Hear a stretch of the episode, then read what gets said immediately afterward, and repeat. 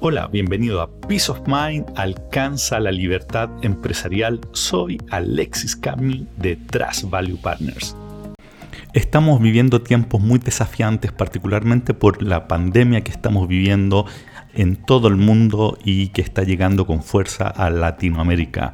Y en ese sentido, además de las cosas que ya sabemos todo en términos de higiene, de cuidarse, en términos de los contactos físicos, te sugiero que avances a la brevedad en otra dimensión que sabemos va a pasar eh, en, en el corto plazo, que tiene que ver con el teletrabajo. Y en ese sentido tienes que identificar quiénes son por función personas que pueden trabajar desde la casa. Y a cada una de esas personas, una vez que las tengas identificadas, chequear que tengan la infraestructura mínima para operar correctamente. Eso significa conexión a Internet suficiente, más evidentemente un computador, además de las herramientas, los software que vas a necesitar para estar comunicado. Esto, esto significa que tienes que evaluar si es que hace sentido implementar una VPN, por ejemplo, así como software de comunicación como podría ser Zoom u otro. Asegúrate que estén instalados y que tu equipo sepa ocuparlo.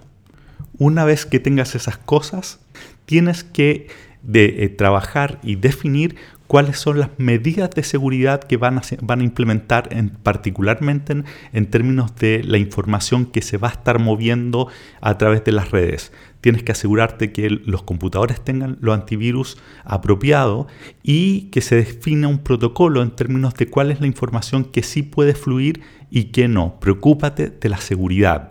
Una vez que ya definiste quiénes pueden trabajar de la casa, segundo que hasta aseguraste que tienen la infraestructura mínima en términos de tecnología y tercero está definida la seguridad con que van a operar, el cuarto punto es cómo te vas, vas a generar los reportes de avance.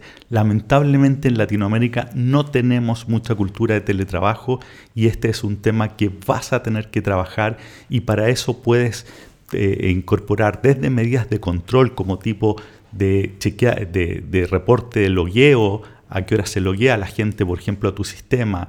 Eh, debes incorporar objetivos diarios de avance. Esto significa que todos los días tienes que ir revisando el avance real que cada una de las personas que está trabajando en el teletrabajo están logrando. Eso puede ser con KPIs de, de, performance o con hitos que se definan día a día de lo que se tiene que lograr. Lamentablemente no tenemos la cultura y este eh, va a ser un desafío en ese sentido, pero ojo que puede ser una tremenda oportunidad porque todos sabemos que el teletrabajo es la forma de trabajar que, que, va a ser eh, muy importante en el futuro y este puede ser el puntapié inicial para que vayas entrando en esta nueva cultura y en nueva forma de hacer trabajo. Así que que Dios quiera que no nos pegue muy fuerte el coronavirus, pero tú estate listo para avanzar en teletrabajo con estos cuatro puntos que hablamos hoy día.